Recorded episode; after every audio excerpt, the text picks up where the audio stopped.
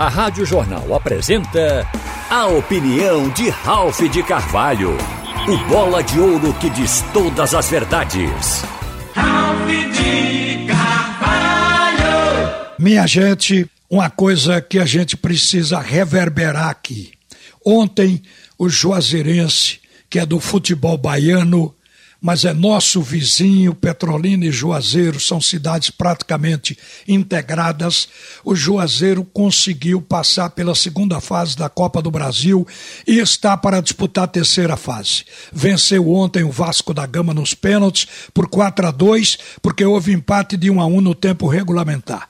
Isso significa que o Juazeirense já botou nos cofres 3 milhões 270 mil reais nessas três etapas. Se conseguir avançar mais uma etapa até a quarta, vai jogar a terceira, ele vai colocar nos cofres 6 milhões 270 mil. Está perto disso. E é uma equipe modesta sem estrelas, você não tem um jogador que aponte, que diga esse aí muda o resultado de uma partida, esse é capaz de sozinho virar um jogo. Não. É uma equipe que tem um conjunto aplicado, tem foco na competição que lhe rende mais e está buscando a segurança financeira justamente para poder jogar o ano todo já com dinheiro dos salários em cofre. E a Copa do Brasil permite isso.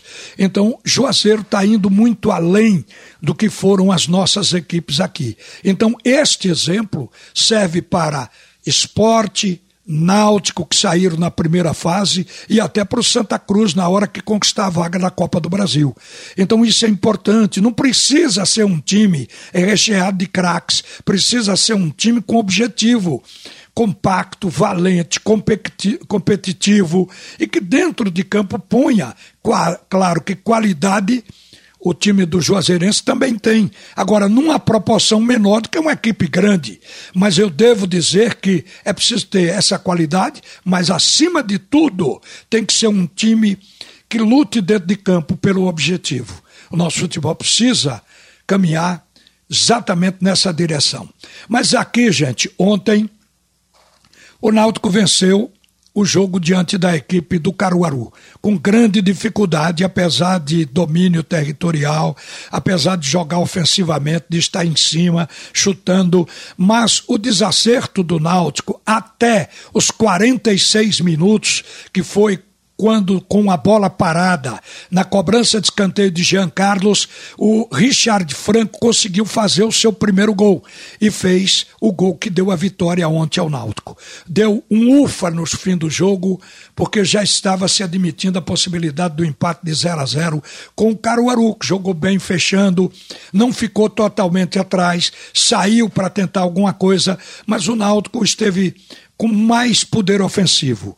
Eu não vou dizer aqui que o Náutico jogou bem, porque não jogou. Ele apenas foi mais ofensivo, teve bolas chutadas de fora da área, mas não teve acerto de um time pronto. Aquelas jogadas trabalhadas, criatividade, o Náutico não teve. Agora, um setor que a gente está sentindo que é uma preocupação e que o treinador está começando a modificar é o setor defensivo. Ontem nós vimos pela segunda vez aquela proposta dos laterais subirem alternadamente porque antes o Náutico jogava com o centroavante lá na frente, os dois pontas enfiados e os dois laterais também enfiados junto com os pontas, para poder fazer triangulação pelos lados, mas esqueciam de voltar e a defesa ficava abandonada.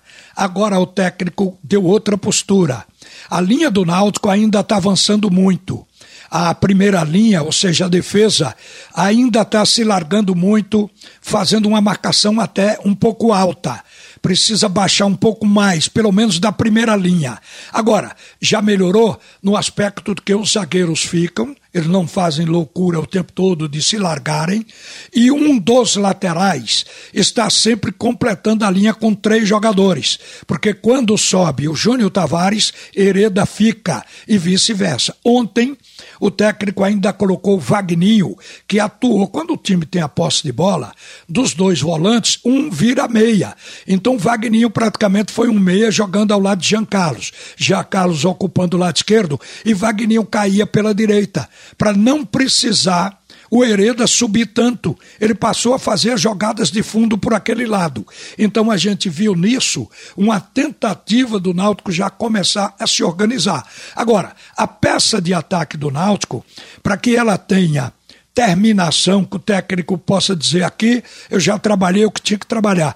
Precisa que entre alguém. Ontem o Felipe Conceição tentou trazer de volta ao time o Leandro Carvalho, que ficou fora três partidas cuidando da parte física. O Leandro fez um fraco primeiro tempo. O técnico tirou e botou o Juninho. Carpina foi bem melhor que o Leandro. O Leandro teve pouca participação, foi desarmado com facilidade. Seguramente que o treinador vai dar outras oportunidades. Menos mal, o Náutico trouxe agora dois jogadores que, se não são artilheiros comprovados, são atletas que podem jogar pela ponta, porque jogam em mais de uma função. Léo Passos e Amarildo. Os dois atletas estavam observando o jogo ontem, hoje já estão integrados ao elenco. O Léo Passos veio do América de Minas, vinha jogando até dia 19 do mês passado, tem condição de ser utilizado. É um atleta que fez poucos gols lá no América. Em 51 partidas, ele fez quatro gols. Mas como ele é novo, é um jogador de 22 anos, o Náutico espera que ele cresça e que apareça de fato para o mercado aqui vestindo a camisa do Clube Náutico Caparibe.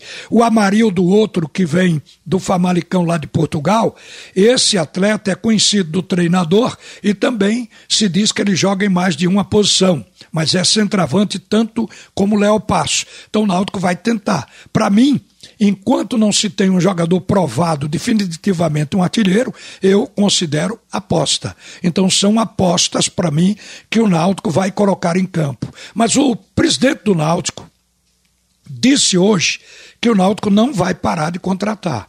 Ele não quis falar nisso apontando funções ou para onde deve trazer jogadores para evitar pressão sobre o clube, porque a torcida vai ficar naquela ansiedade, na expectativa, cobrando. Mas ele diz que o Náutico vai se completar.